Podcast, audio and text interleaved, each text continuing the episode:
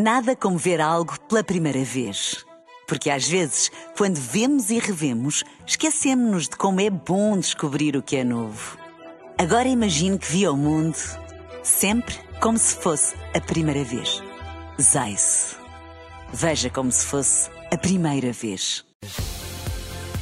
Na rádio, no digital, em podcast. Música para sentir, informação para decidir.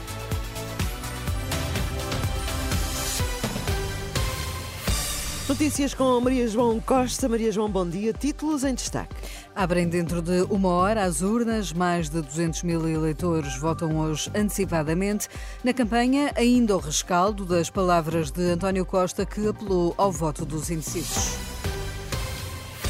Muito bom dia. Hoje é dia de voto antecipado para cerca de 208 mil eleitores portugueses que, uma semana antes das legislativas, escolheram votar. Um deles será o Presidente da República, Marcelo Rebelo de Sousa. O chamado voto em mobilidade registrou, contudo, uma quebra em relação a 2022. Há este ano menos 100 mil inscritos, indicam dados do Ministério da Administração Interna. As 306, 366 eh, assembleias de voto abrem dentro de uma hora. Os eleitores inscritos, caso não votem hoje poderão fazê-lo a 10 de março. No dia em que entram os primeiros boletins de voto nas urnas, olhamos para quem já votou no estrangeiro. Registaram-se alguns problemas, com mais de 31 mil cartas de voto por correspondência a serem devolvidas. Alexandre Abrantes Neves destinatário desconhecido. É esta a razão apresentada para 66% das devoluções dos envelopes de voto por correspondência.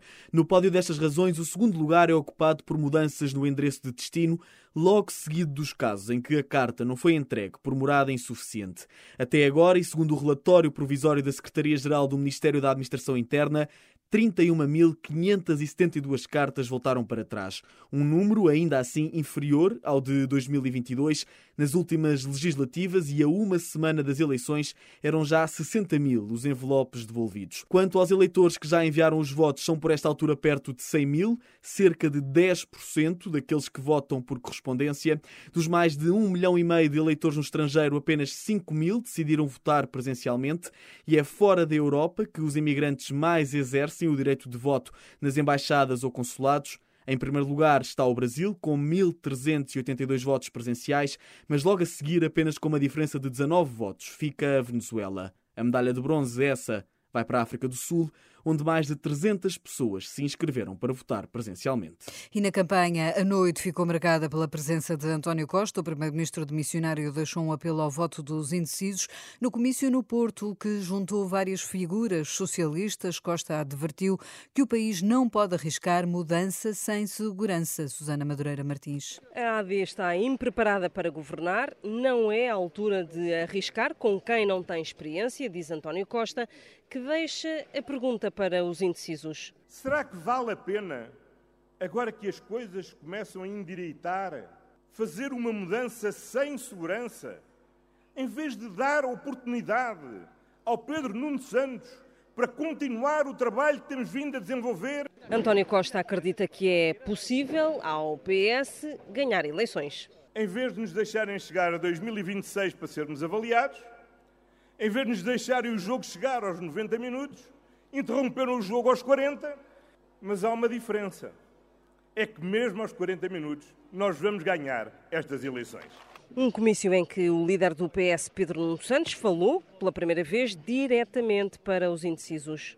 E eu quero dizer aos indecisos, e quero pedir aos indecisos, a quem ainda não decidiu o seu voto, para que confiem em nós, para que confiem em mim, para que confiem em quem sempre se bateu por um país para todos. Confiem em mim, confiem em nós. Não vos vou desiludir. Pedro Nuno Santos, António Costa, num pavilhão Rosa Mota, no Porto, à Pinha, para ouvir os pesos pesados do PS.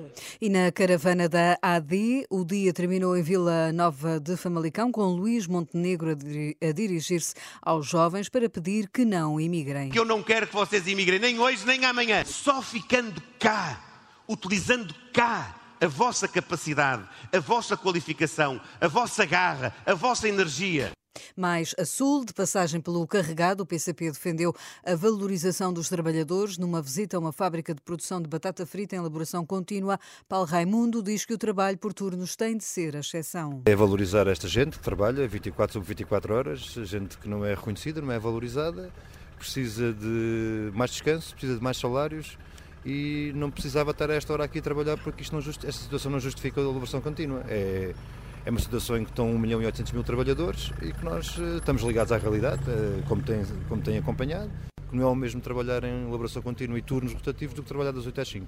Também a falar de valorização de trabalho, esteve ontem em Matosinhos o PAN. Inês Souza Real visitou os bombeiros de Matosinhos e Lessa, onde defendeu um respeito do Estatuto de Profissões de Desgaste. No conflito do Médio Oriente, esperada para hoje nova reunião de mediadores no Cairo, à procura de uma solução, Israel e Hamas tentam acordar um cessar-fogo para Gaza. Nas últimas horas, pelo menos 14 palestinianos, incluindo seis crianças, foram mortos mortos num ataque israelita no sul da faixa de Gaza. De acordo com a estação de televisão Al Jazeera, as tropas israelitas bombardearam edifícios residenciais na cidade de Rafah, na fronteira com o Egito. Os Estados Unidos realizaram ontem lançamentos aéreos de ajuda humanitária. Fique na companhia da Renascença. Bom dia. Nada como ver algo pela primeira vez. Porque às vezes, quando vemos e revemos, esquecemos-nos de como é bom descobrir o que é novo. Agora imagine que viu o mundo sempre como se fosse a primeira vez. Zais. Veja como se fosse a primeira vez.